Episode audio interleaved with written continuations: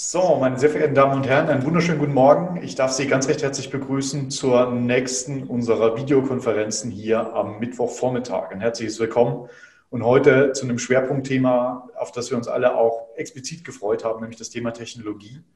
Und hier tatsächlich mit Achim Berg, mit einem echten Experten auch in die Tiefen der aktuellen technologischen Entwicklung einsteigen zu dürfen, uns globale Entwicklungen anzuschauen, auf explizit Technologien und, äh, und einzelne Themen hier nochmal en Detail zu schauen. Ähm, also insofern freuen Sie sich mit mir. Ich glaube, das wird eine sehr spannende Diskussion für die nächsten 45, maximal 50 Minuten.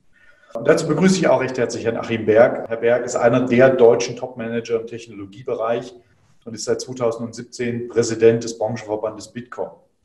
Er war unter anderem äh, bei der Deutschen Telekom als Vorstand für den Vertrieb und Service der Festnetzsparte T-Com tätig und hat dort maßgeblich am Wachstum des DSL-Geschäfts am deutschen Markt mitgearbeitet. Ab 2007 war er Vorsitzender der Geschäftsführung von Microsoft Deutschland und war danach in der US-Zentrale von Microsoft in Redmond, unter anderem als Corporate Vice President äh, für Mobile Communications, Business and Marketing und für Marketing und Business Development beim Windows Phone verantwortlich. Seit 2016 ist er Partner bei General Atlantic einem der weltgrößten Wachstumsinvestoren und erhält Mandate in mehreren Aufsichtsräten, unter anderem Giesecke und Devrien und Flixbus. Also insofern, glaube ich, könnte ich mir keinen besseren Experten für die heutige Diskussion vorstellen. Herr Berg, freue mich sehr, dass Sie da sind. Und natürlich auch heute im Call Tobias Krause, Produktstratege bei Fidelity und einer der Experten, wenn es um Produkte geht, wenn es um Investitionsstrategien geht und auch gerade hier rund um das Thema Technologieinvestments weltweit.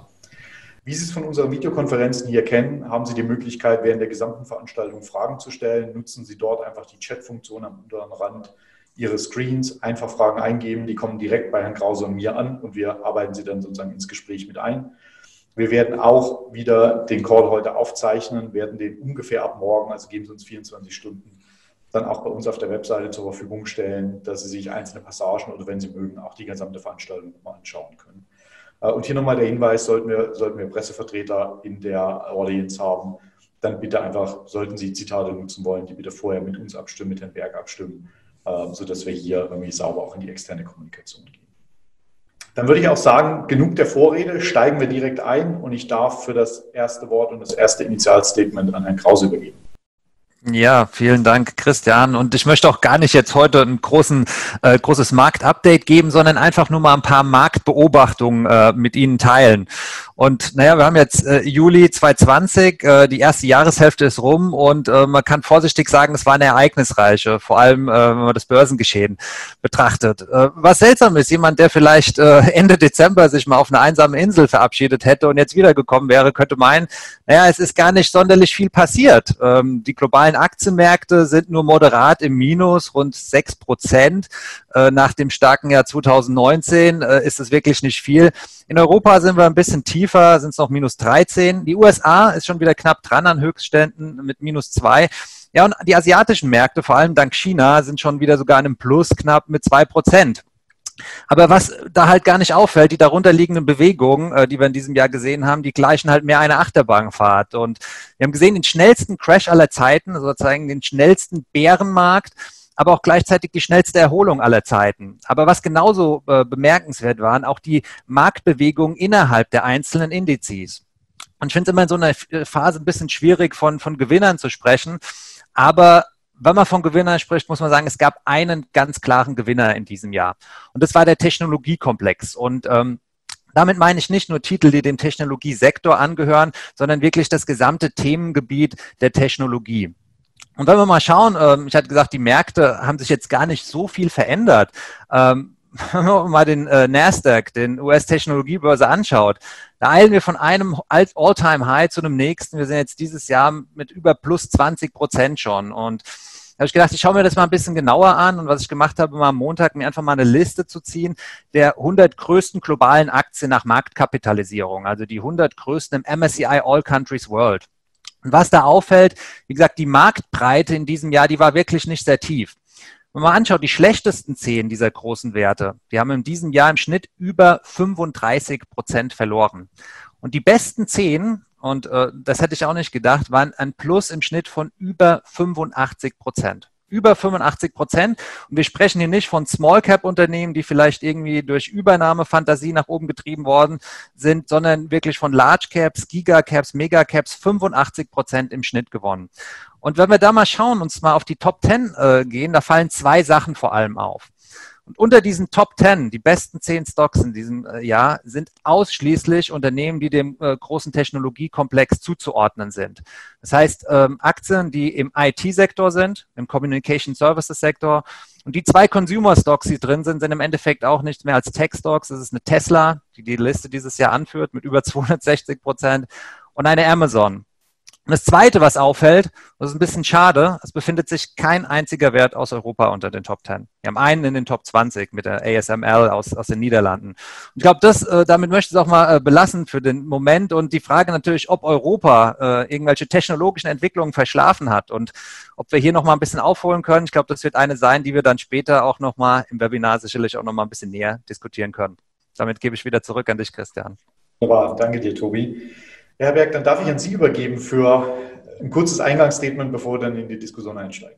Ja, sehr gerne. Also ich bin kein Aktienspezialist, sondern eher Digitalspezialist. Das hatten Sie ja schon am Anfang erwähnt. Das heißt, ich gucke mir die Märkte sehr genau an und gucke mir auch genau an, was im letzten halben Jahr passiert ist. Und ähm, Sie hatten es ja gesagt, äh, Herr Krause, dass im letzten Jahr äh, einiges, also wenn man ein halbes Jahr weg merkt man es kaum. Aber es ist natürlich so, ähm, ich bin seit Jahren jetzt nicht nur in meiner Rolle als Bitkom-Präsident, sondern auch so immer darauf bedacht, wie können wir besser werden. Digitalisierung in Deutschland ähm, ist ja teilweise ein wirkliches Armutszeugnis. Wir sind in vielen Bereichen deutlich zurück. Äh, es gibt so drei Bereiche, auf die ich mich konzentriert habe. Das war das Thema öffentliche Verwaltung, äh, digitale Bildung und Infrastruktur. Das sind so drei Themen, wo wir wirklich nicht weit vorne sind. In der öffentlichen Verwaltung zum Beispiel ist Deutschland auf Platz 23 von 26 europäischen Ländern. Das kann nicht wahr sein, aber ich glaube, das merkt ja jeder bei Ihnen. Ähm, ich habe auch selten ein ambitionsloseres Projekt gesehen als die Digitalisierung der Verwaltung. Äh, bei der Bildung ist es ähnlich. Ich denke, da haben wir gleich mal Zeit, darüber zu diskutieren. Aber kommen wir mal jetzt zu der Bundesregierung und zu dem Corona-Paket und den Entscheidungen der letzten Wochen. Und da ganz ehrlich, das habe ich schon häufig in der Presse gesagt, äh, die Bundesregierung hat die Maßnahmen wirklich schnell entschlossen äh, und auch vor allen Dingen hat richtig reagiert. Da, da waren wir voll des Lobes und was ich extrem gut fand, auch hier in diesem kleinen Kreis, die, äh, die Politik hat die Wirtschaft und auch einige wenige Verbände sehr intensiv einbezogen. Also ich durfte wirklich mit allen äh, wichtigen Ministern in diesem Bereich lange in einem One-to-One -One diskutieren und wir haben auch eine ganze Reihe Themen, die wir mit eingebracht haben. Das Problem ist nämlich, wir stehen an einem Scheideweg. Ähm, sind die Rettungspakete jetzt ein kurzes Strohfeuer oder haben wir wirklich ein digitales Feuerwerk? Also haben die Unternehmen, wo wir gerade gesagt haben, die europäischen Unternehmen sind digital weit zurück, haben wir jetzt eine Chance, so ein Digital Turning Point, also wo wir wirklich drehen können. Und da bin ich in der An Anführungszeichen zuversichtlicher, als ich je war, aber wir sollten tiefer reinschauen. Weil wir haben jetzt die Digitalisierung, die wäre ja, ähm, also die Wirtschaft wäre ja ohne Digitalisierung nicht nur tief, nicht nur im Boden, sondern tief im Keller. Ähm, wir haben ja gerade jetzt das Glück, dass wir durch Digitalisierung, durch Themen wie Zoom, wie wir jetzt machen, oder Videokonferenzen, ähm, haben wir eine echte Chance nach vorne zu gehen. Und wogegen ich mich massiv gewehrt habe, waren Instrumente von gestern. Dass wir so, es war mal eine Abtragprämie, wobei ich die nicht kritisiert habe, sondern nur von den Themen her, dass wir im Prinzip ähm, nach vorne investieren müssen. Und diese kurzfristigen Konjunkturspiele sind wichtig, aber kein Allheilmittel. Wir müssen jetzt schnell dafür sorgen, dass wir, ähm, dass wir wirklich in die Digitalisierung investieren und keine Multimilliardenhypothek hinterlassen für die nachfolgenden Generationen und dann den im Prinzip den Spielraum für weitere Investitionen nehmen. Das heißt, die Corona ist eine große Tragödie, aber wir haben auch die Chance, das zu drehen. Und vielleicht so zwei, drei Sachen ähm, zu den Punkten, die ich gleich gerne mal etwas näher diskutieren würde. Ähm, wir haben natürlich jetzt ein, ein Programm aufgestellt, wo ungefähr ein Drittel aller Investitionen in Digitalisierung gehen. Das ist ein Riesenerfolg. Ähm, auch zum Beispiel das Thema Digitalgutschein oder Digital jetzt, wie es jetzt heißt, wo man wirklich hingeht und versucht, kleine mittelständische Unternehmen ähm, eine Spritze zu geben, digitale Spritze zu geben, um zu modernisieren. Vielleicht hier noch ein interessantes, interessante Info. Äh, wir haben im Januar 2020 eine Umfrage gestartet. Da hat nur jedes vierte Unternehmen gesagt, dass sie in Digitalisierung im Jahr 2020 investieren sollen. Das ist eigentlich kaum zu glauben. Ich habe selber mein Beispiel, das ist, als wenn man bei einem, bei einem Autorennen sagt, äh, ich muss fahren, ich habe keine Zeit zum Tanken. Das geht eine Zeit lang gut, aber irgendwann geht es nicht mehr. Ähm, das gleiche Thema ist auch, was wir gesagt haben, auch dem, der, der Politik Homeoffice-Bonus. Was sehr gut funktioniert hat, waren ganze Reihe Berufe im Homeoffice mit vielen, vielen Vorteilen. Das Thema Verwaltungsmodernisierung und Schultransformation oder offensive Schultransformation hatte ich schon genannt gehen wir gleich darauf ein. Das Thema Infra Infrastrukturboost halte ich auch für immens wichtig. Ähm, vielleicht nochmal zwei, drei Sätze zu, generell zur Digitalwirtschaft. Ähm, wir sagen immer so, never with a good crisis. Das sind das, die Amerikaner haben es häufiger gesagt, das ist jetzt eine Riesengelegenheit. Was wir sehen ist, dass wir in den, gerade in, in der Digitalwirtschaft äh, gar nicht so negativ in der Stimmung sind. Wir haben ganz aktuelle Umfragen, wo wir sehen, dass, dass, dass, dass die grundsätzliche Stimmung, auch die, die, die, die Voraussage, dass die äh, Unternehmen, ähm, dass die glauben, dass die Geschäftslage ist immer noch positiv, die Geschäftserwartung leicht negativ. Das ist ein deutlicher Unterschied zur Gesamtwirtschaft, weil die ist nämlich deutlich negativer. Wir reden hier im digitalen Index um 15 Punkte, was eine Menge ist. Also da tut sich einiges. Ähm, wir sehen auch das Thema Beschäftigung in der Digitalbranche äh, wird nicht als Problem angesehen. Es gibt einen kleinen Unterschied. Und, und zwar, wir hatten bisher immer, der, der größte Hemmnisfaktor für Wachstum in der Digitalbranche war Fachkräftemangel. Das ist genau seit zwei Monaten nicht mehr. Die sagen jetzt eher Mangel an Nachfrage. Das heißt, wir sehen hier auch schon die ersten Effekte. Also da ist einiges zu tun und ich freue mich jetzt auf Ihre Fragen, freue mich jetzt auf die Diskussion. Ähm, mit Sicherheit nicht jede Frage einzeln zu beantworten, aber ich glaube, wir können hier einen ganz guten Dialog starten, äh, wie wir äh, auf was wir uns hier einstellen müssen in Europa und wie sich die Märkte entwickeln. Vielen Dank. Perfekt, vielen, vielen Dank. Und dann würde ich auch direkt mit dem ersten Infrastrukturthema einsteigen. Das ist ja das oft diskutierte Thema 5G. Ähm, und wo, wo steht Deutschland sozusagen in der digitalen Datenübertragung, Highspeed-Datenübertragung? Da würde uns natürlich auch, auch sozusagen mit Blick auf Ihre Vita sehr interessieren. A, wo stehen wir wirklich? Wie lang ist der Weg? Ähm, und wie weit sind wir auch weg sozusagen von, von relevanten Wettbewerbern im, im globalen Kontext. Beginnen wir mit einem richtig heißen Thema. Das ist ja gerade in aller Munde. Also, ähm, okay, versuche ich mal eine umfassende Antwort mit einfachen Worten. Also erstmal das Thema äh, 5G. Wir stehen in Deutschland im europäischen Vergleich bei 5G und Technologie gar nicht schlechter. Äh, wir haben jetzt gerade eine aktuelle Umfrage, wir sind im vorderen Mittelfeld, also den ersten fünf äh, bei dem Ausbau, beim Aufbau also die, Telekommunikationsgesellschaften werden dieses Jahr schon einige tausend 5G-Masten aufstellen können. Ähm, allen voran die Telekom, aber auch dicht gefolgt von Vodafone und Telefonica. Also es wird einiges passieren. Aber interessanterweise, das kommt jetzt das Verrückte in Deutschland, ähm, wir haben ein Riesenproblem bei Genehmigungsverfahren. Jeder will 5G haben, aber keiner will Antenne im, im Garten oder im, im Umfeld. Da gibt es wirklich Stilblüten, die kann ich Ihnen, könnte ich Ihnen hier im Detail erklären. Das ist un unglaublich.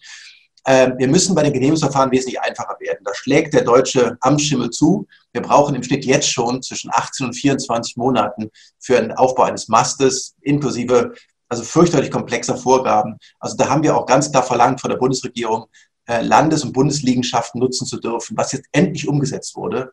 Ähm, dank Minister Scheuer, äh, da ist einiges passiert. Also wir brauchen ähm, da wirklich eine einfachere Umbau, eine einfachere Möglichkeit aufzubauen. Ähm, das nächste Thema ist, das ist so eine Sache, die ich noch nicht wirklich verstanden habe. Wir haben eine, wir wollen eine Mobilinfrastrukturgesellschaft mit fünf Milliarden gründen, um weiße Flecken zu schließen. Aber wir wollen ja nicht einen staatlich finanzierten Wettbewerb mit privatwirtschaftlichen äh, Unternehmen haben. Das heißt, eine Beschränkung auf weiße Flecken, eine Unterstützung verstehe ich sehr wohl. Aber ich kann ja jetzt nicht keine, keine Netze aufbauen, äh, die irgendwo da in Konkurrenz zu den Unternehmen stehen. Und da bin ich mal gespannt, ob wir da die Geschwindigkeit drauf bekommen und ob wir das hinbekommen. Also Punkt eins ist, für äh, 5G-Technologie äh, wäre, hätte Deutschland eine riesige Chance. Wir sind äh, in, der, in, der, der, typischen Verwaltung und in den internen Genehmigungsprozessen zu langsam. Und jetzt kommt das Thema Huawei. Sie haben es noch nicht gefragt, aber ich beantworte auch gerne die nicht gestellte Frage Huawei. Wahrscheinlich kommt die sowieso als nächstes. Ähm, Huawei ist, äh, also wir haben ja fünf Anbieter von 5G-Technologie. Da kommen zwei aus China, das ZTE und Huawei. Dann haben wir Samsung noch und zwei europäische mit Ericsson und Nokia. Ähm, es ist im Moment so, dass Huawei in der Tat in, sowohl technologisch als auch preislich einen leichten Vorteil hat. Ähm, jetzt mal abgesehen davon, äh, was dahinter steht. Äh, was wir gesagt haben ist, ähm, ich würde jetzt nicht per Definition ein Unternehmen ausschließen wollen. Ähm, es gibt Regeln, an die ich mich halten muss und wir haben, ich habe auch häufig gesagt, wir sollten klar Regeln definieren, ähm, auch der Transparenz. Wenn die nicht eingehalten werden, muss es starke Sanktionen geben. Aber von vornherein einen zu verbieten, äh, würde ich ablehnen. Und das habe ich bisher auch getan. Ich glaube auch, es würde uns massiv nach zurückwerfen. Nichtsdestotrotz gibt es bestimmte Bereiche, wo ich vielleicht äh, bestimmte Unternehmen nicht reinlassen würde. Gerade im Core-Netz, in die Thematiken, da würde ich, würde ich vorsichtig sein. Aber lassen Sie mich noch eine Anmerkung sagen.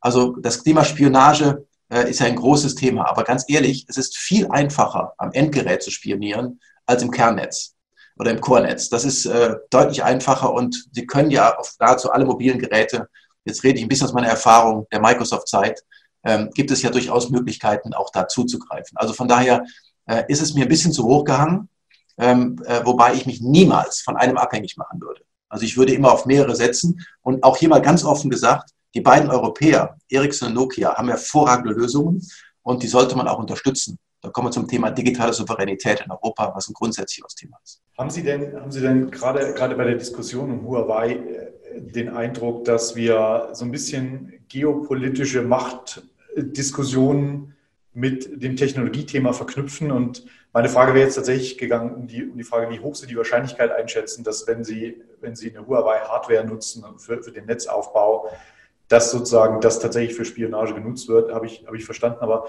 vielleicht, vielleicht nochmal noch einen, einen Blick tatsächlich auf die geopolitischen Zusammenhänge, wo dann gerät Huawei einfach als Spielball zwischen, zwischen, äh, zwischen die Player global oder, oder ist da tatsächlich technologisch ein, ein Problem, was wir, was wir in Europa nicht gelöst kriegen?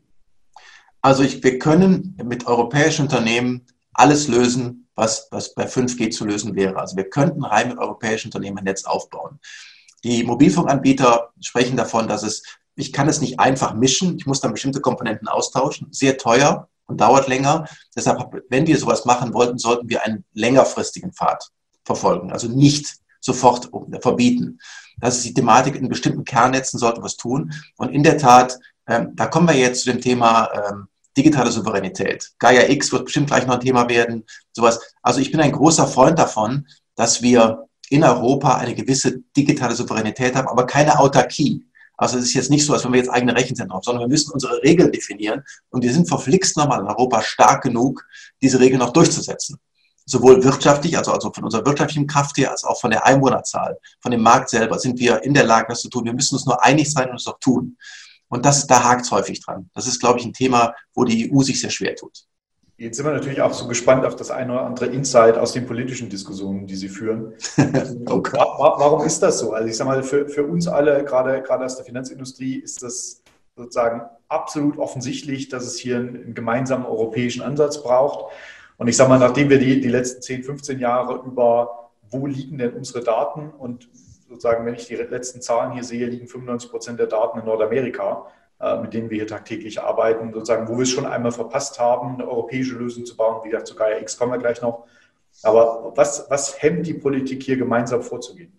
Also ich habe immer das Gefühl, dass wir uns häufig vor, ähm, vor den USA und auch vor China wirklich in den Sand, in den Dreck werfen bei bestimmten Dingen und nicht das Selbstbewusstsein nicht haben zu sagen, wir wollen unsere eigenen Regeln und diese Regeln sollten wir bitte auch vertreten. Es gibt auch genug Möglichkeiten, das zu tun. Ähm, wenn ich ganz ehrlich bin, Insights kann ich Ihnen gar nicht groß geben, weil die Diskussion führt immer so, nehmen wir doch mal die Tracing-App, die Corona-Tracing-App, das ist mein Lieblingsbeispiel.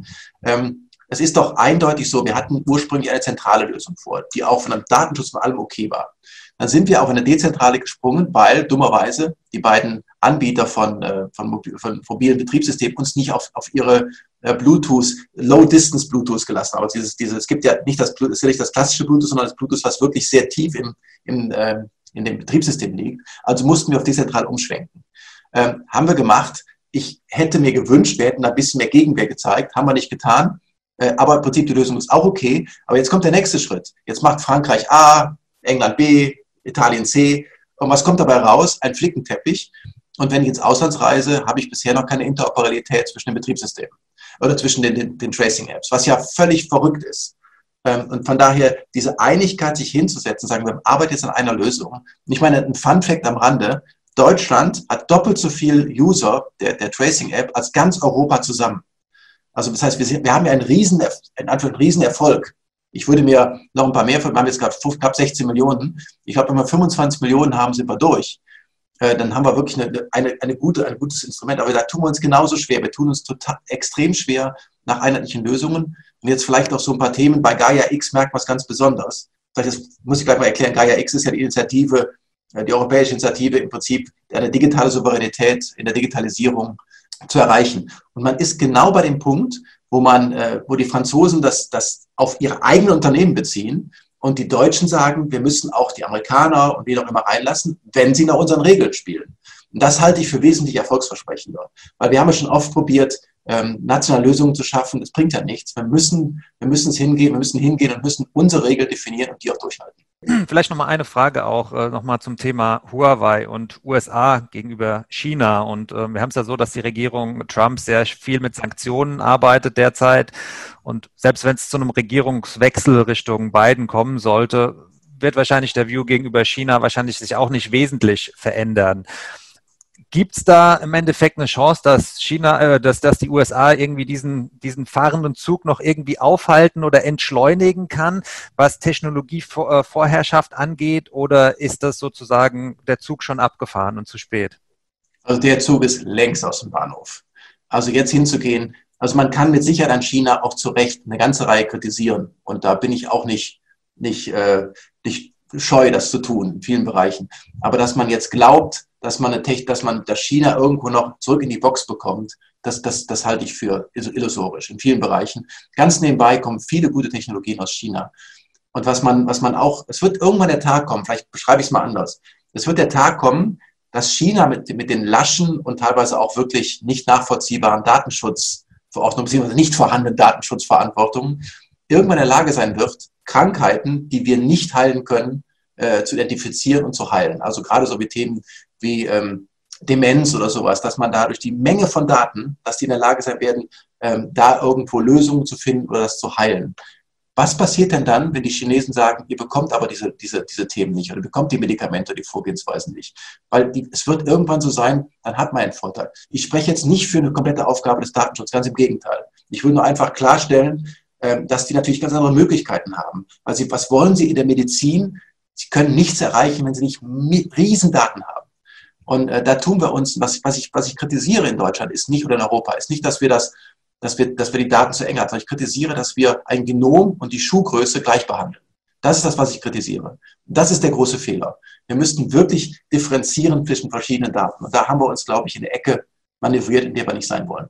Das passt vielleicht auch noch, noch mal gut zur nächsten Frage, auch die wir, die erste Frage, die wir aus dem Chat bekommen haben, rund um das Thema Regeln, die wir uns in Europa gegeben haben. Da kommt natürlich Datenschutz, DSGVO, was ja, was ja auch, glaube ich, gerade hier die Finanzindustrie sehr hart getroffen hat und, und mit durchaus sehr vielen auch fragwürdigen Elementen da äh, handhaben muss.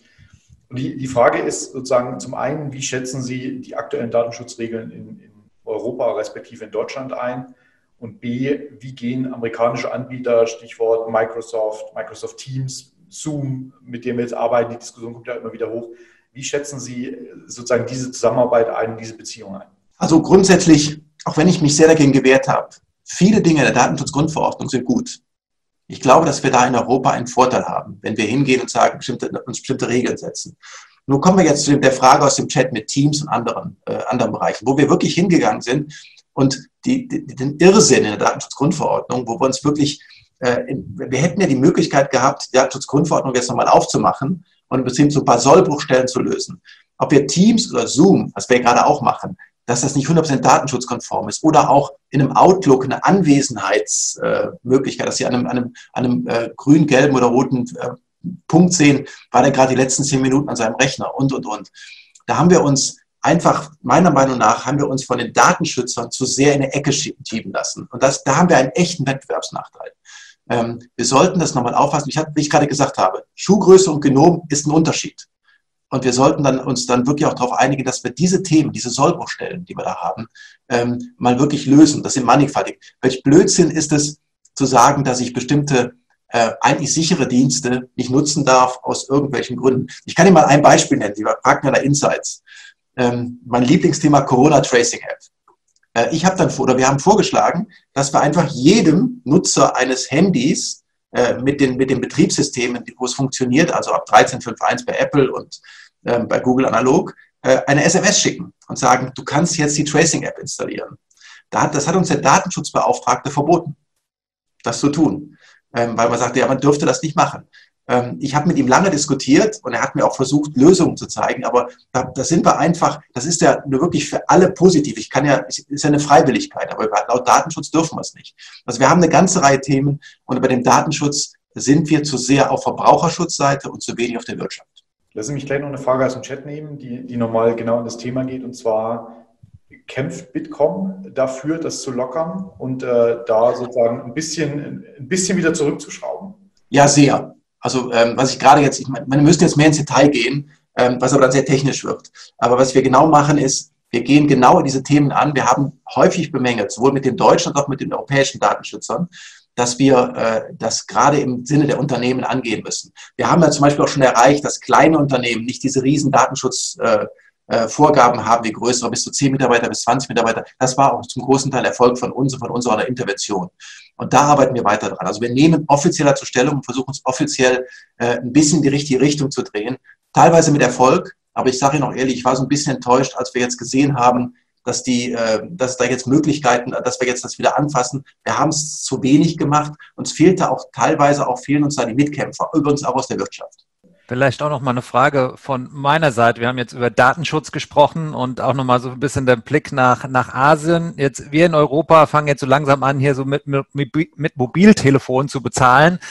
In China äh, scheint es so, als ob dieser Schritt fast schon übersprungen wird. Ich habe jetzt gesehen, ähm, sozusagen per Gesichtserkennung. Es gibt über 100 Millionen registrierte User in China, die über Alipay, also von, von Alibaba, mit Smile to Pay bezahlen. Tencent geht in diesen Bereich rein. Wir in Europa, äh, zum Teil wird Gesichtserkennung komplett verboten. Wo geht hier die Reise hin? Und Sie hatten ja vorhin schon drüber gesprochen. Ist es nicht ein riesen Wettbewerbsnachteil auch für uns hier in Europa, was wir hier haben? Also was wir gerade gefordert haben, in der, äh, gerade im Rahmen der Corona-Krise, ist, dass im Prinzip jedes Unternehmen oder jedes Geschäft eine digitale ähm, Bezahlmethode anbieten muss. Das ist das, was wir gesagt haben. Ähm, neben den, weil es ist ja teilweise auch nur mit, möglich, mit Bargeld zu zahlen. Überhaupt äh, diesen, diesen Schwung sehen. Wir sehen natürlich auch in der Corona-Krise einen deutlichen Anstieg der digitalen äh, Zahlmethoden. Aber auch mal ganz kurz, jetzt bin ich natürlich in meiner Funktion auch, auch eines Aufsichtsrats oder Beirats äh, des größten Gelddruckers der Welt, äh, auch mal, ich will nicht sagen ein Inside-Thema, aber äh, sie glauben gar nicht, wie wichtig auch in der Krise jetzt Bargeld ist.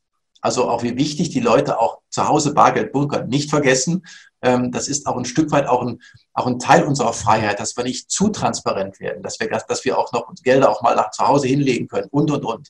Also ich halte ein, ein sinnvolles Miteinander, halte ich für sinnvoll. Und man könnte ja auch mal überlegen, ob man die Euro, den Euro auch noch irgendwo digitalisiert. Ich will jetzt nicht Richtung Cyberwährung oder Kryptowährung gehen. Ähm, da bin ich nicht der große Fachmann, da muss ich leider enttäuschen. Aber äh, technologisch sehr wohl. Aber ich könnte ja auch hingehen und den Euro auch irgendwo in den digitalen Raum bringen, mit digitalen Möglichkeiten, auch mit digitalen ähm, äh, weiß es, ähm, Scheinen. Es geht ja alles möglich. Ich kann das ja auf Karten bringen und, und, und. Also es gibt Möglichkeiten, trotzdem anonymisiert zu zahlen und den Euro aber in der Tasche zu haben. Das sind Themen, ähm, die ich da sehe. Also von daher, unsere Forderung ist, ähm, eine digitale Verfahren müsste jeder anbieten. Das ist ja bei weitem nicht so, wie wir wissen. Ich würde vielleicht nochmal noch mal eine Ebene höher, genereller, globaler gehen. Ähm, und zwar mit der Frage, was aus Ihrer Sicht die, die großen mittelfristigen technologischen Trends sind. Also wo Sie sagen, das sind, die, das sind die zwei, drei, vier Themen, wenn man sich mit Technologie beschäftigt, auf die muss man achten ähm, die, die muss man verfolgen, sollte man verfolgen. Also ich kann mal aus Investorensicht ganz klar sagen, ich meine, wir sind ja auch Investoren, es gibt einen Trend, äh, auch wenn es so ein Schlagwort ist, aber ich möchte gerne sagen, das ist das Thema Künstliche Intelligenz. Ähm, und jetzt äh, jeder, wir haben das große Problem, dass wenn man an künstliche Intelligenz denkt, denkt man, oh, da sind irgendwelche Wissenschaftler, die forschen und da kommt ein, ein intelligenter, ein, ein, eine, eine Intelligenz raus, die ähnlich dem Menschen ist. Das ist überhaupt nicht der Fall. Es geht hier um reines Machine Learning. Übrigens brauchen Sie wieder unendlich Daten für, ein Thema. Aber äh, ich gebe Ihnen mal so ein paar Beispiele auch aus den Investitionen oder das, was wir uns anschauen.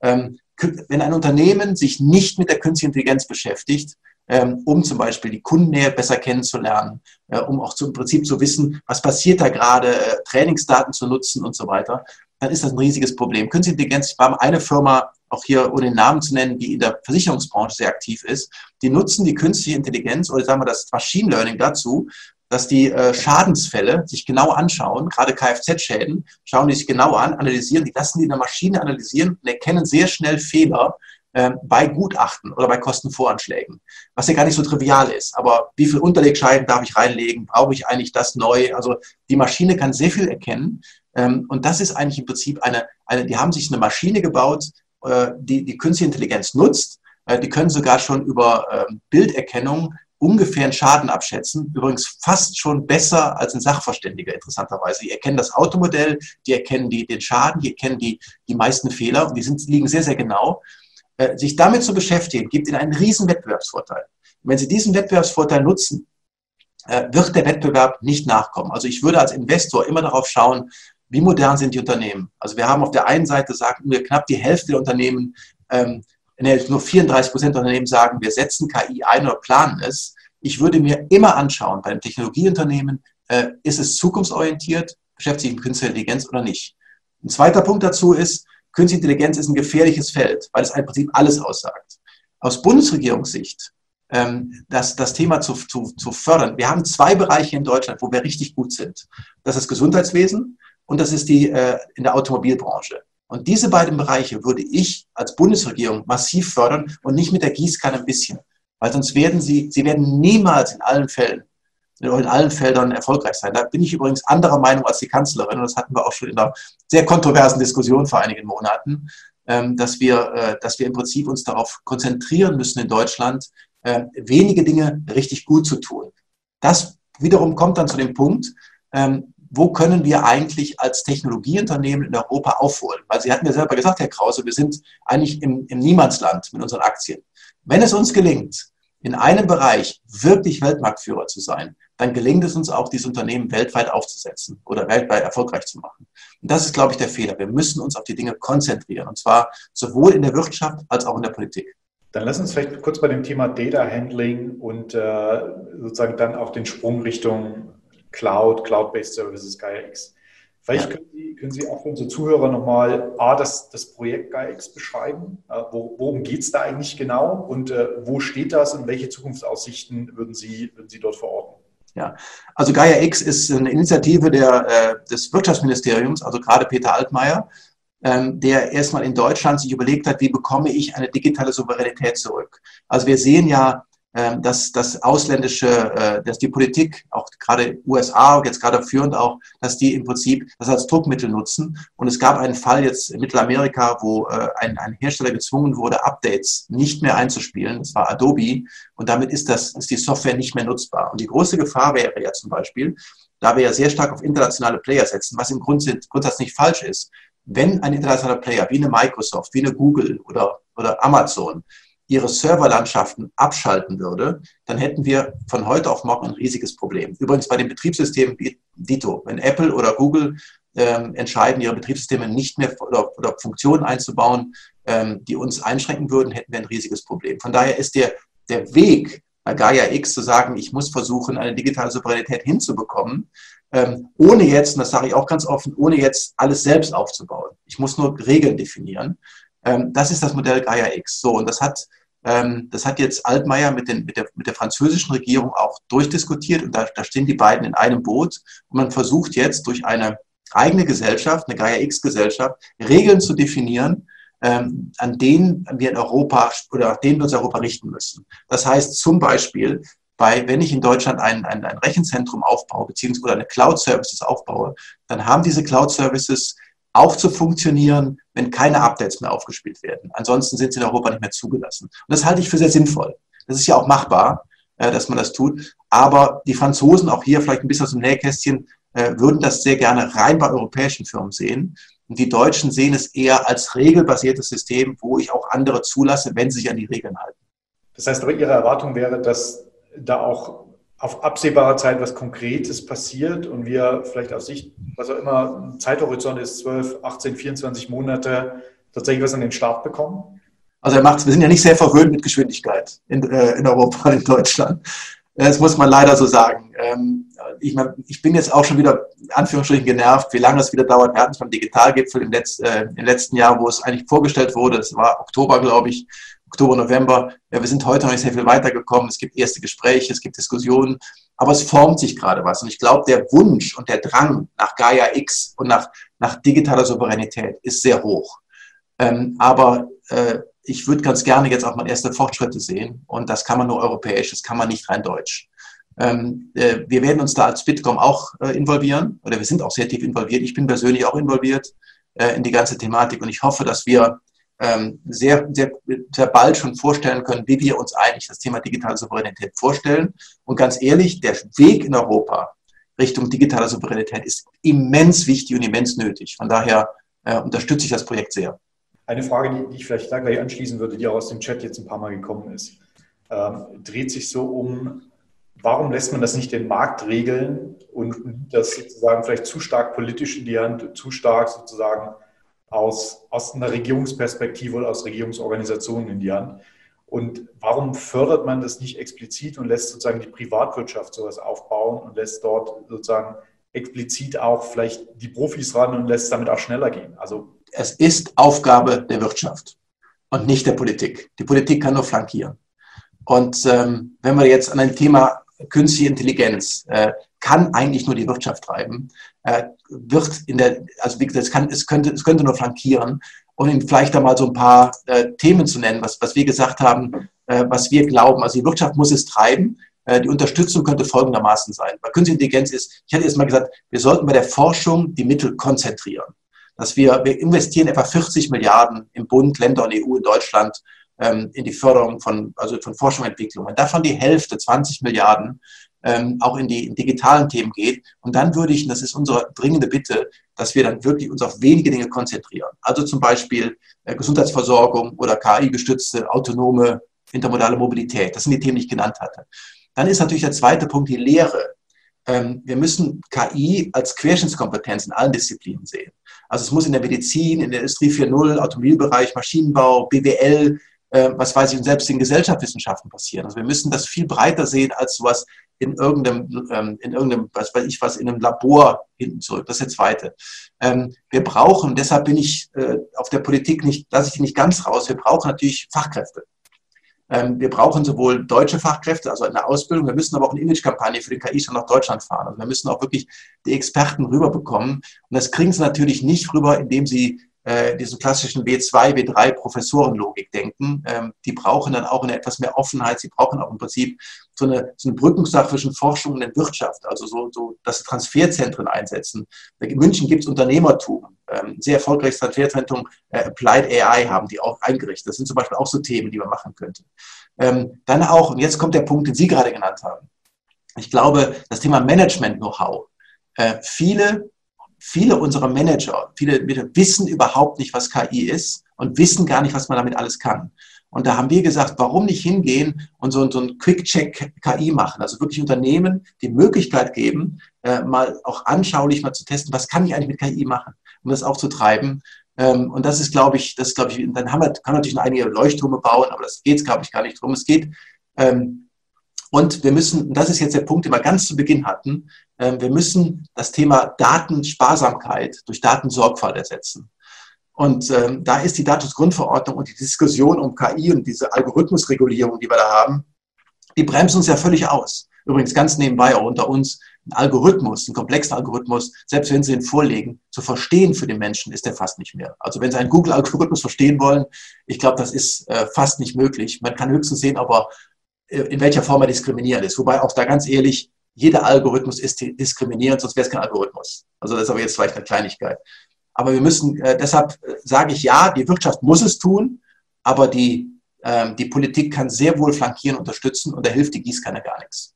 Das ist eine sehr schöne Überleitung zu dem Thema Fachkräfte, Spezialisierung, aber auch Ausbildung und äh, sozusagen Zusammenarbeit mit dem Thema Technologie in Deutschland. Ich glaube, wir haben jetzt alle über die letzten Monate Erfahrungen gesammelt, wie, wie weit das Thema Digitalisierung in Schulen ist. Stichwort Homeschooling, was hat da funktioniert, was hat da nicht funktioniert. Ich kann es von mir selber berichten, meine Schwester ist Grundschullehrerin und die hat kleine Papierpakete gepackt, die sich die Eltern dann abholen durften, ausfüllen und wieder zurückbringen in die Schule. Das war sozusagen der, der digitale Ansatz dort. Ist das, ist das hoffnungslos oder wo, wo, stehen wir, wo stehen wir in Deutschland da? Bei der Bildung? Bei der Bildung und dem, dem Touchpoint Digitalisierung. Ja, also wir sind in Deutschland äh, fürchterlich zurück. Äh, Sie hatten ähm, Ihr Beispiel genannt. Also mein Sohn hat, ist auch im Ausland zur Schule gegangen. Das lässt sich überhaupt nicht äh, vergleichen. Ähm, ich hatte vor, vor Jahren mit der damaligen Ministerin Banka angeregt, einen Digitalpakt Schule einzurichten. Ähm, wo wir im Prinzip dann diese fünf Milliarden, das hat ja auch funktioniert, wir haben die fünf Milliarden zur Verfügung gestellt. Meines Wissens sind da gerade maximal 150 Millionen abgerufen worden, jetzt drei Jahre später. Ähm, wir tun uns unglaublich schwer. Und das ist auf der einen Seite, hatte ich mich jetzt mit einigen ähm, äh, Schulleitern auch unterhalten, die sagen, wir haben jetzt beantragt bestimmte Themen, aber wir kommen einfach nicht ans Geld ran, weil die Bedingungen nicht stimmen und es dauert halt ewig und drei Tage. Da hat Corona uns jetzt wirklich ins Kreuz gehauen, weil es hat in vielen Bereichen nicht funktioniert. Digitalisierung ist nicht, wenn Sie eine E-Mail an die Eltern schicken, sondern Digitalisierung ist, wenn Sie online lernen, fokussieren.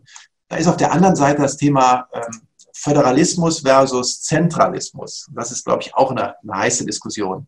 Äh, ich bin bei weitem kein Gegner des Föderalismus. Ich glaube, es hat viele, viele Vorteile. Und da hatte ich mit der Kanzlerin, sie hat mich auch mal öffentlich gerügt auf einem Digitaltag, weil ich da zu sehr den Föderalismus angegriffen habe. Aber ähm, es ist so, dass wir natürlich in bestimmten Bereichen sehr viel enger zusammenarbeiten könnten, äh, Bund. Also es gibt ein, auf der einen Seite ein völlig verrücktes Kooperationsverbot, wo im Prinzip Bund und Länder und auch die Universitäten nicht zusammenarbeiten dürfen. Ähm, das ist in einigen Bereichen so, das sollte man relativ schnell aufheben ähm, weil man sollte Bund und Länder gemeinsam die Verantwortung äh, übergeben, übernehmen, über, übergeben. Und ähm, man sollte auch vor allen Dingen so Themen wie digitale Medien, digitale Infrastrukturen, Cloud-Dienste und Medienpädagogik, Qualifizierung der Lehrer äh, wirklich auch bundesweit denken, ohne jetzt in die, äh, in, die, in die Länder einzugreifen oder in die Kompetenz der Länder einzugreifen. Und da tun wir uns sehr schwer. Ähm, und was ich persönlich sehr schade finde, es gab letztes Jahr äh, die Initiative eines nationalen Bildungsrates. Der ist aber gescheitert hauptsächlich an dem Veto der Länder. Hier hätten wir wirklich so zentrale Themen wie IT, wie Basis, IT-Infrastruktur, Support im Betrieb, Datenschutz, Datensicherheit, auch Lernkonzepte, hätte man echt gemeinsam erarbeiten können und in einer Bund-Länder-Kommission vorstellen können. Das ist leider nicht gelungen und mir ist es ein wirkliches Geheimnis, warum wir uns bei dem Thema Bildung so schwer tun, weil andere Länder zeigen uns viel, viel deutlicher, wie es geht. Was, was, glauben Sie denn, wird der, der mittelfristige Impact dieser Entwicklung sein? Also wird es, wird es für Deutschland zunehmend schwieriger sein, IT-Fachkräfte? Genau. Das ist, das ist genau der Punkt. Was uns fehlt, ist, uns fehlen die IT-Fachkräfte. Wir haben über 100.000 offene Stellen bei uns in der Branche. Das wird jetzt Corona-bedingt dieses Jahr ein bisschen weniger, aber wir lösen das Problem ja nicht. Uns fehlen einfach die, die Fachkräfte äh, in vielen Bereichen. Und es ist nicht nur die reine äh, Informatik. Es gibt ja auch sehr viele Randbereiche, sehr viel Know-how. Und Informatik ist doch eigentlich, in, oder in der Digitalisierung, Digitalisierung, Bildung in der Digitalisierung ist doch in jedem Fach oder in jeder, in jeder Branche wichtig. Und uns fehlen da einfach die, die Fachkräfte. Äh, wir, wir sehen das Universitäten, bei uns sind viel zu wenig Informatiker, die Fachkräftemangel ähm, und die Nutzung der Digitalisierung. Auch jetzt das Homeschooling also die Schulen, die es gut gemacht haben, jetzt nehme ich meinen Sohn, der studiert im Ausland, der hat jetzt bei uns äh, gesessen und hat sein Studium digital zu Ende geführt, inklusive Prüfung. Das war überhaupt kein Problem. Das hat hervorragend geklappt. Ähm, das muss nicht, für immer sein, aber wir sind überhaupt nicht vorbereitet auf, wir haben keine, keine Schulcloud. Wir tun uns total schwer, Daten digital zur Verfügung zu stellen. Äh, und äh, das, das scheitert sehr stark am, am Veto der KSK, also der Kultusministerkonferenz. Äh, die sich da auf die alten Themen fokussieren und nicht nach vorne schauen. Das ist ein echtes Problem. Sehen Sie das auch als den Hauptgrund, dass wir so einen Mangel haben an den großen Technologie-Champions in Europa, aber auch in Deutschland, jetzt mal vielleicht mit Ausnahme von der SAP, Infineon? Nein. Also ich glaube, da, da, da würde ich jetzt die, die Schuld, würde ich mir zu einfach machen. Also ich glaube, die, die, die, der, der Grund, warum wir eigentlich diese großen, äh, diese großen äh, Unternehmen nicht hervorgebracht haben, liegt so ein bisschen daran, dass wir den Binnenmarkt Europa nicht nutzen. Ähm, dass, wir sehr komplexe äh, Regeln haben, um von ein, und jedem Land im Prinzip Niederlassungen zu öffnen. Und die Sprachbarriere sehe ich gar nicht als so riesig an. Die Sprachbarriere kann ich auch bei, bei Produkten sehr einfach lösen. Das zweite Thema ist Datenschutz, dass wir uns da auch äh, einiges verbaut haben. Wobei nochmal, Datenschutz hat nicht nur Schlechtes, also bitte nicht falsch verstehen. Aber äh, ne, also einen großen europäischen Player äh, aufzubauen in dieser Richtung wäre durchaus möglich gewesen, aber wir haben uns da, ähm, wir haben einfach den Binnenmarkt nicht genutzt. Da hat die Politik auch eine Schuld. Aber was ich nicht glaube, ist, dass es rein an Finanzierung liegt. Man sagt immer so schnell, die, äh, die Startups, die VCs oder die Startups werden nicht ausreichend finanziert. Ich bin der Meinung, gute Startups werden gut finanziert. Jetzt nehme ich ein Beispiel, was Sie gerade genannt haben. Ähm, Flixbus ist ein reines Technologie- und Marketingunternehmen. Die haben genau, um das äh, ein Geheimnis zu lüften, einen Bus, den sie selber besitzen. Und der steht in Berlin und fährt einmal im Jahr zum TÜV. Ähm, aber äh, die, die, die Plattform äh, Flixbus mit großem Abstand weltweiter Marktführer, das ist eine digitale Plattform, wo es uns gelungen ist, äh, sowas aufzubauen. Es liegt nicht am Geld, es liegt an, dem, an, der, an der Innovationskraft und manchmal auch an den Schwierigkeiten, die man in verschiedenen Ländern hat. Vielleicht, Tobias, auch nochmal eine Frage an dich, die auch, die auch im Chat jetzt immer wieder hochgekommen ist, äh, mit Perspektive auf Technologieinvestments. Äh, wie, wie, schätzt du da die nächsten zwei, drei Jahre ein? Ähm, und was ist sozusagen, what, what, was ist der place, the place to be? Sozusagen? Ja, also es ist ja auch hier konkret gefragt worden nach unserem Technologiefonds und wenn wir hatten natürlich im Sektor oder auch unserem Fonds eine hervorragende Wertentwicklung und manche wird so ein bisschen bekommen so ein bisschen kalte Füße jetzt ich fand dieses Beispiel sehr schön mit dem Autorennen und äh, das Tanken, dass man kein Autorennen gewinnen kann, ohne zu tanken. Ähm, und das ist auch im Endeffekt, deswegen bin ich auch sehr positiv für den Technologiesektor, weil ich sage immer, kein Unternehmen kann es sich leisten, nicht in Technologie zu investieren. Und deswegen bin ich auch langfristig weiterhin extrem positiv gestimmt auf den Sektor. Ähm, denn die IT-Investments, die, die, die müssen weitergehen. Vielleicht gibt es mal kurz eine, eine, eine Pause jetzt wegen Corona, dass Unternehmen sich erstmal Liquidität besorgen müssen. Aber wir haben solche strukturellen Treiber in, in diesem Sektor, dass ich langfristig und vielleicht auch mal du hattest jetzt angesprochen, zwei, drei Jahre, aber auf Sicht auf fünf, zehn Jahren führt meines Erachtens kein Weg daran vorbei. Vielleicht sind in manchen Bereichen die Bewertungen ein bisschen ambitioniert geworden, aber dafür sind wir auch da, das aktiv zu managen, zu schauen, wo sind die Opportunitäten. Aber langfristig bin ich da Thema Technologie, Kommunikation extrem bullig weiterhin und wie gesagt, kurzfristig ist natürlich immer ein bisschen schwierig zu sagen, aber die strukturellen Treiber, die sind da. Herr Berg, ich würde nochmal auf das Thema Digitalisierung des Alltags zurückkommen. Und ähm, da ist ja ein großes Thema Homeoffice und bewegen wir uns damit jetzt nach vorne. Wie ist denn, ist denn Ihre Vision von einem digitalisierten Alltag nach Corona? Also erstmal vielleicht meine Befürchtung. Äh, ich habe so ein bisschen die Sorge, dass wir, äh, sollte Corona vorbeigehen in Kürze, dass wir so in alten Trotz zurückfallen. Ähm, die, die, die Gefahr besteht durchaus. Ich merke das bei einigen Unternehmen, die jetzt sagen, jetzt ist es aber auch gut, es sollen die Mitarbeiter wieder ins Büro kommen, ich will die gerne sehen. Ähm, ich will die Themen. Ähm, ich habe in meinem, ich weiß nicht, wie viel, wie viel Konferenzen oder wie viele Videokonferenzen Sie vor sechs Monaten gemacht haben, am, äh, in der Woche, im Monat. Wahrscheinlich ist das an einer Hand abzuzählen. Ähm, jetzt machen Sie wahrscheinlich am Tag mehr, als Sie sonst in einem Monat gemacht haben. Ähm, wir sollten die Möglichkeiten, das ist einfach äh, jetzt wichtig auch, dass wir die, zum Beispiel das Thema Homeoffice. Es ist ja nicht nur so, dass wir jetzt äh, merken, dass man durch, äh, durch Teams, durch Zoom oder sowas sehr effizient viele Dinge lösen kann. Nicht alles, aber viele Dinge. Sondern wir sparen ja auch noch CO2 ein, wir fahren nicht zur Arbeit, wir brauchen nicht so viele Büros. Äh, wir, haben wir schlagen ja ganz, ganz viele Fliegen mit einer Klappe in diesem Thema. Ähm, das heißt, warum jetzt nicht hingehen und diese Möglichkeiten nutzen? Entweder mit Homeoffice-Tagen, äh, ich habe das Thema Arbeitsschutzgesetz oder die, ähm, die, die, die Arbeits, Arbeitszeitgesetz, wo man im Prinzip erstmal hingehen muss und diesen, diesen Schwachsinn, dass, äh, dass ich, wenn ich äh, arbeite, elf Stunden Pause dazwischen haben muss. Das heißt, wenn ich meine Kinder ins Bett bringe äh, und nach einer Stunde E-Mail mache, darf ich jetzt am nächsten Mittag wieder arbeiten. Ähm, das sind einfach Themen, und da, da ist auch wirklich, da ist die SPD, ich weiß nicht, warum die da so gegen ist, ich verstehe das nicht. Ähm, das kann man auch auf eine Wochenarbeitszeit verändern. Also der, der Gesetzgeber kann da was tun, aber zurück zu Ihrer Frage. Ähm, wir haben jetzt äh, doch anschaulich gesehen, dass man sowohl in der Bildung als auch in der Verwaltung aber äh, Infrastruktur, aber auch bei dem Thema Arbeit, Arbeit, Zukunft der Arbeit einen Riesensprung gemacht hat. Und ich hoffe, wir können das positiv auch jetzt weiterfahren. Ich bin sehr gespannt, was gerade passiert zum Thema Mieten. Also brauche ich eigentlich noch so viele Gewerbeimmobilien? Das ist eine gute Frage. Eigentlich würde ich sagen, nein. Ähm, äh, andere, auf der anderen Seite, unsere Netze, unsere Infrastruktur hat ja hervorragend funktioniert. Es gab ja keinerlei Ausfälle. Äh, die, der Peak war gerade 10% mehr im Netzknoten. Also wir haben äh, das, das, das, deutsche Internet oder die deutschen Netze haben ja hervorragend funktioniert. Also von daher haben wir ja die Voraussetzungen, im Gegensatz zu anderen europäischen Ländern, wo es ein bisschen gehakt hat. Ähm, also von daher äh, kann ich mir nur wünschen, dass wir, die, dass wir jetzt nicht in den Trott zurückfallen. Ähm, und ich werde alles dafür tun, auch medial, um das in Anführungsstrichen uns noch weiter zu ermöglichen. Dann lass uns vielleicht da, da nochmal anknüpfend auf die Digitalisierung der vielleicht auch öffentlichen Infrastruktur schauen und mal weg von den Schulen hin zu anderen infrastrukturellen Bereichen gehen. Wir haben, wir haben hier Zahlen gesehen, dass fast 24 Millionen Bundesbürger ihre Steuererklärung schon im Internet machen, dass sich die Finanzämter aber nach wie vor unendlich schwer damit tun, die auch anzunehmen, sondern da immer noch Papier ausgetauscht wird ohne Ende.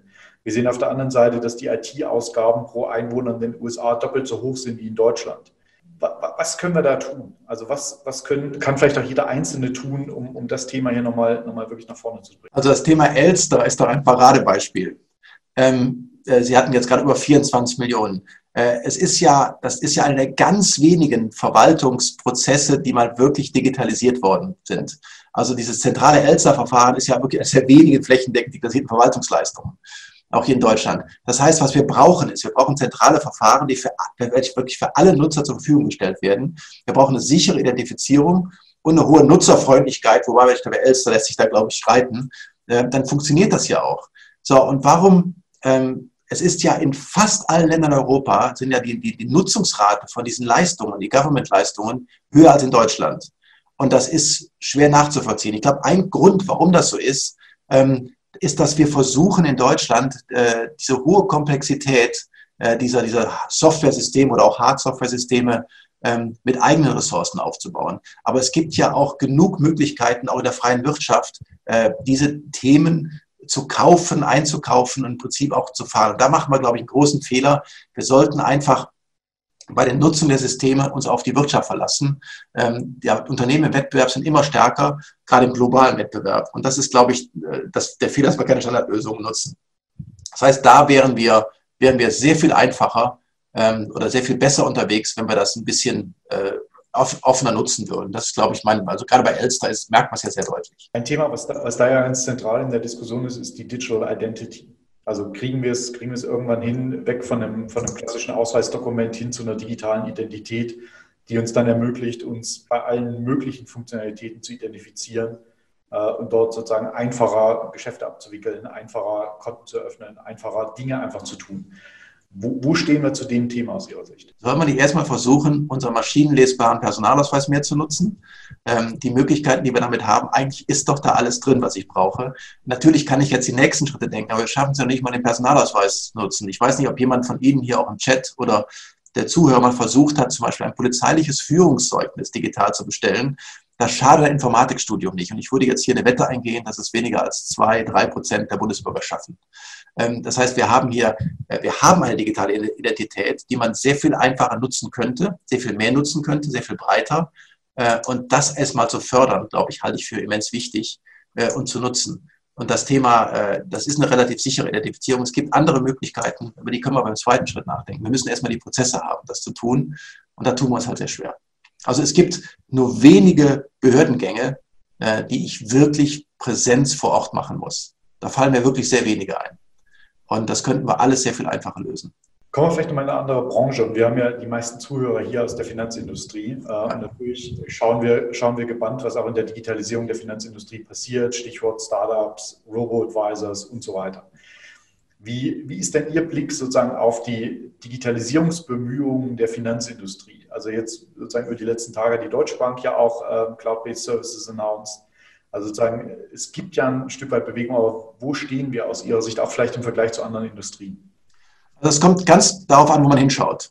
Ähm, also es sind, äh, ich finde, bei vielen Etablierten in der Tat rückschrittig. Also es gibt Bankengruppen, äh, die eher am Markt auftreten, als wollten sie durch bürokratische Verfahren und Hürden vermeiden, Neukunden zu gewinnen. Ähm, da könnte ich Ihnen auch ein paar Beispiele nennen, auch von Banken, wo man wirklich sagt, die verhindern Kooperation mit Fintechs oder Tech-Unternehmen, ähm, die haben, da fehlt komplett der frische Wind, da fehlen die neuen Ansätze. Äh, das Einzige, was man, ähm, was man bekommt, sind äh, höhere Gebührenerhöhungen oder Gebühren für die, für die einzelnen Konten. Da gibt es eine Reihe Banken, die ich auch nicht verstehe.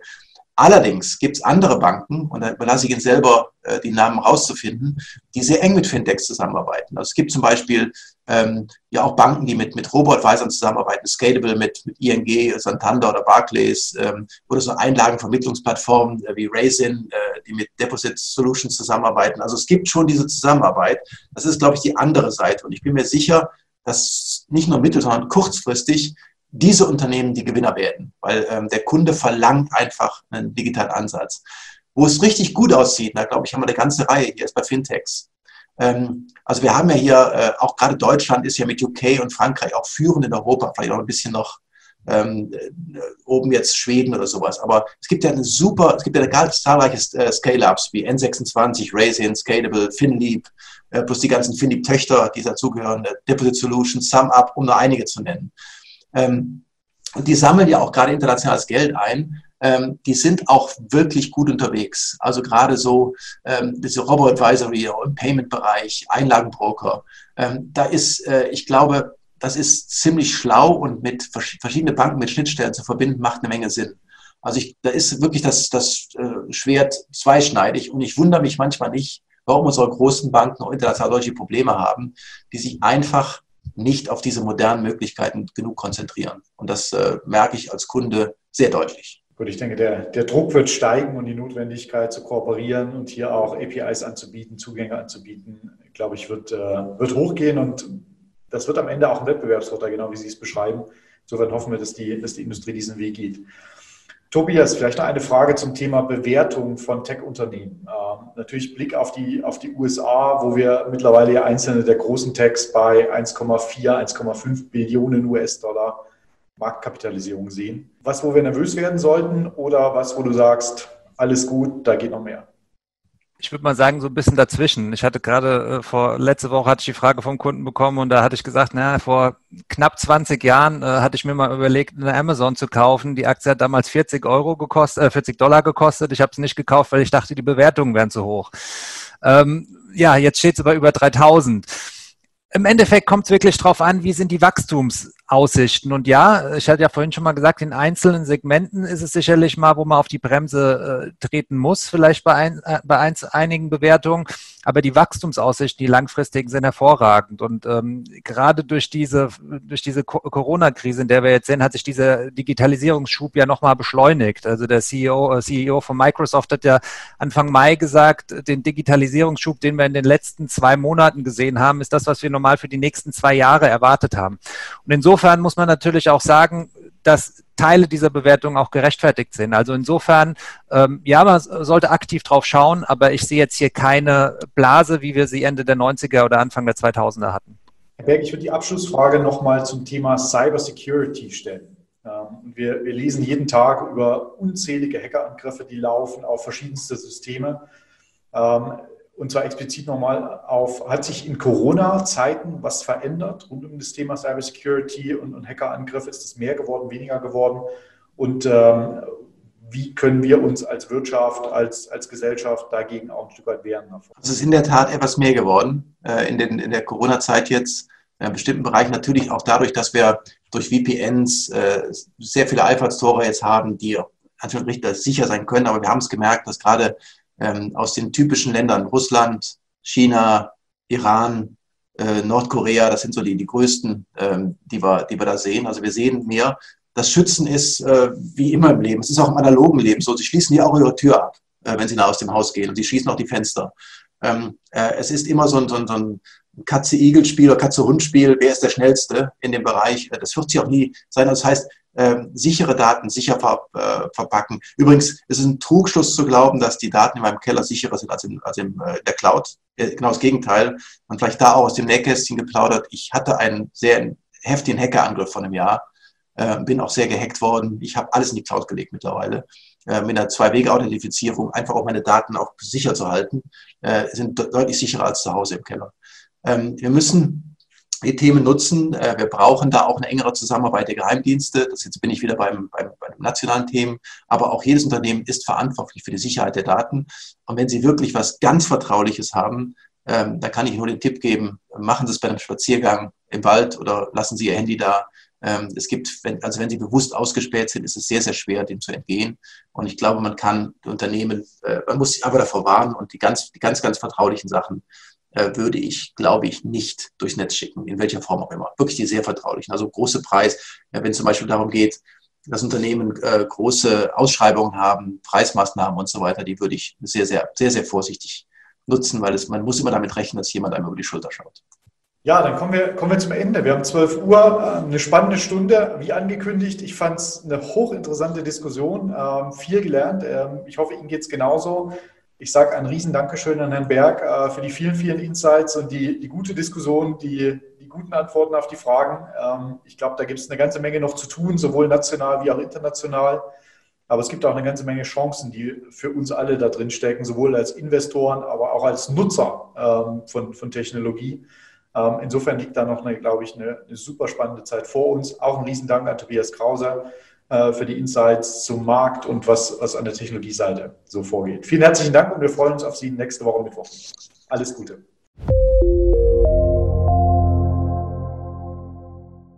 Wertentwicklungen in der Vergangenheit sind keine Garantie für zukünftige Erträge und Ergebnisse. Der Wert von Anteilen kann schwanken und wird nicht garantiert. Anleger werden darauf hingewiesen, dass insbesondere Fonds, die in Schwellenländern anlegen, mit höheren Risiken behaftet sein können. Die dargestellten Standpunkte spiegeln die Einschätzung des Herausgebers wider und können sich ohne Mitteilung darüber ändern. Daten und Informationsquellen wurden als verlässlich eingestuft, jedoch nicht von unabhängiger Stelle überprüft. Eine detaillierte Beschreibung der mit den jeweiligen Fonds verbundenen Risiken finden Sie in den entsprechenden Fondsprospekten.